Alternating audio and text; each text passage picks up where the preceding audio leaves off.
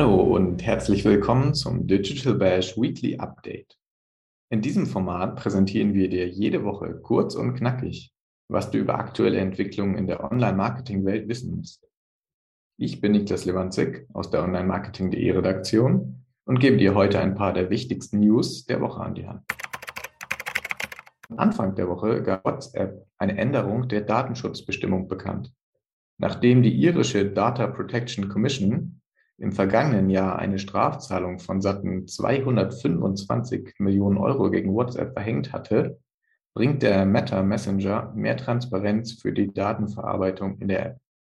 Während WhatsApp nach wie vor Ende-zu-Ende -Ende verschlüsselte Nachrichten erlaubt, werden diese bei Instagram und im Messenger nicht vor 2023 ermöglicht. Grund für diese Entscheidung sind unter anderem Bedenken, dass Fälle von Kindesmissbrauch durch die Verschlüsselung verborgen bleiben können. Instagram, aber auch andere soziale Medien werden derzeit von der Beauty-Marke Lush boykottiert. Ob es sich dabei um einen PR-Stand oder eher ein mutiges Statement handelt, thematisieren wir im Artikel, den du auf onlinemarketing.de lesen kannst.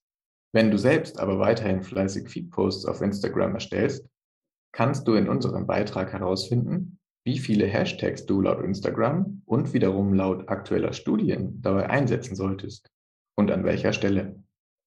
Doch damit nicht genug. Wir haben eigens 16 Tipps für dich zusammengestellt, die dich bei der Optimierung deiner Instagram-Feed-Posts unterstützen. Posts wurden diese Woche insbesondere zur Cyber Week veröffentlicht, denn der Black Friday und die Cyber Week bestimmen derzeit das Geschehen im E-Commerce. Damit Unternehmen on- und offline gut gefunden werden, hatte Google jüngst, auch passend zum Weihnachtsgeschäft, einen Local Opportunity Finder als kostenloses Tool veröffentlicht.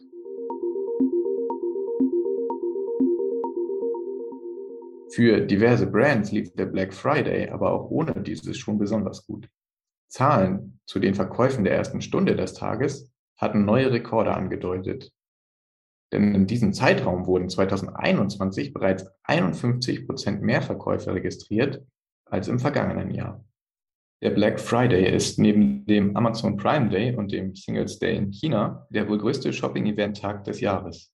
In den vergangenen Jahren hat der Hype um die Black Week und Cyber Week, in der zahlreiche Angebote von sämtlichen HändlerInnen an User weitergegeben werden, enorm zugenommen. Daher werden auch Jahr für Jahr Verkaufsrekorde gebrochen. In Deutschland hatte das Umsatzwachstum laut Shopify von 2019 bis 2020 bereits 189 Prozent betragen. Amazon-KundInnen investierten bei kleinen und mittleren Unternehmen auf der Plattform schon 2020 6,8 Milliarden US-Dollar am Black Friday und Cyber Monday.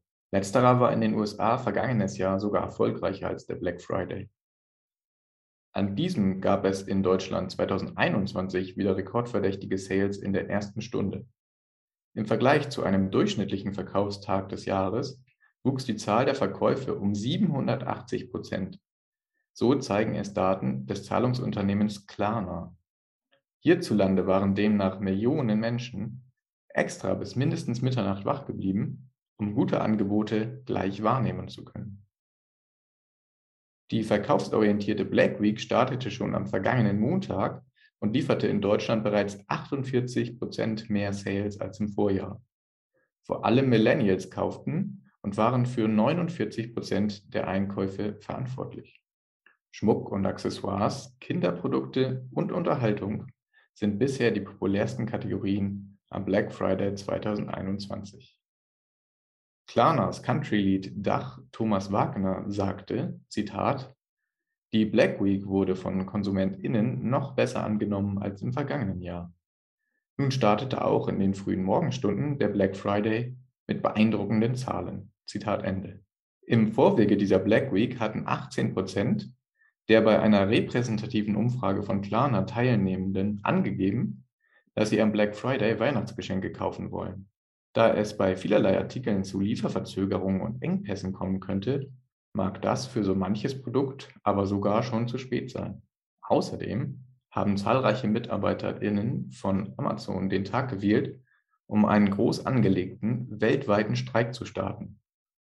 Sie fordern mehr Gehalt, einen kleineren CO2-Fußabdruck des Unternehmens und eine ordentliche Besteuerung ihrer Arbeit. Der CO2-Fußabdruck und die Klimaschäden, die mit dem Kaufrausch in der Black und Cyber Week einhergehen, dürfen jedoch nicht unterschätzt werden.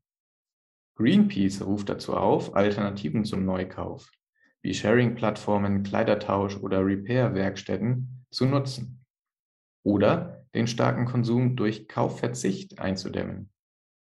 Denn einerseits ist die Nutzung von Internet und Online-Plattformen inzwischen etwa so umweltschädlich wie der Flugverkehr, andererseits haben auch stetig neue Produkte, vor allem im Elektronikbereich, starke negative Auswirkungen auf die Umwelt. Die Klimakatastrophe, die bereits in vollem Gange ist, wird durch die Shopping Mania also nur weiter befeuert.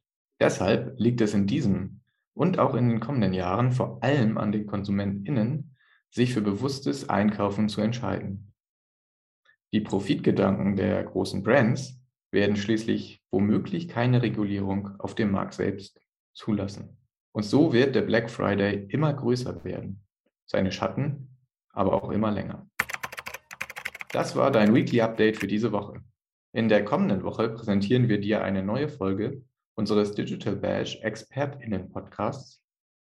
Ich habe mit Adobes Vice President und Managing Director Central Europe, Christoph Kull, darüber gesprochen, wie und wann es zu einem Vertrauensverlust von Marken im Online-Business kommen kann, wie Brands in diesem Fall gegensteuern können und ob Trust auch dann noch das zentrale Element für KundInnen ist, wenn sie anderswo einen deutlich günstigeren Preis erhalten können. Ab Donnerstag bei Acast, Apple Podcast und Spotify. Also nicht verpassen. Wenn du Anregungen und Feedback für uns hast, schreibe gerne eine Mail an redaktion.onlinemarketing.de oder besuche uns auf Instagram, LinkedIn, Facebook und Twitter. Mein Name ist Niklas Lewandzig und ich freue mich, wenn du auch nächste Woche wieder zuhörst. Tschüss und ein schönes Wochenende.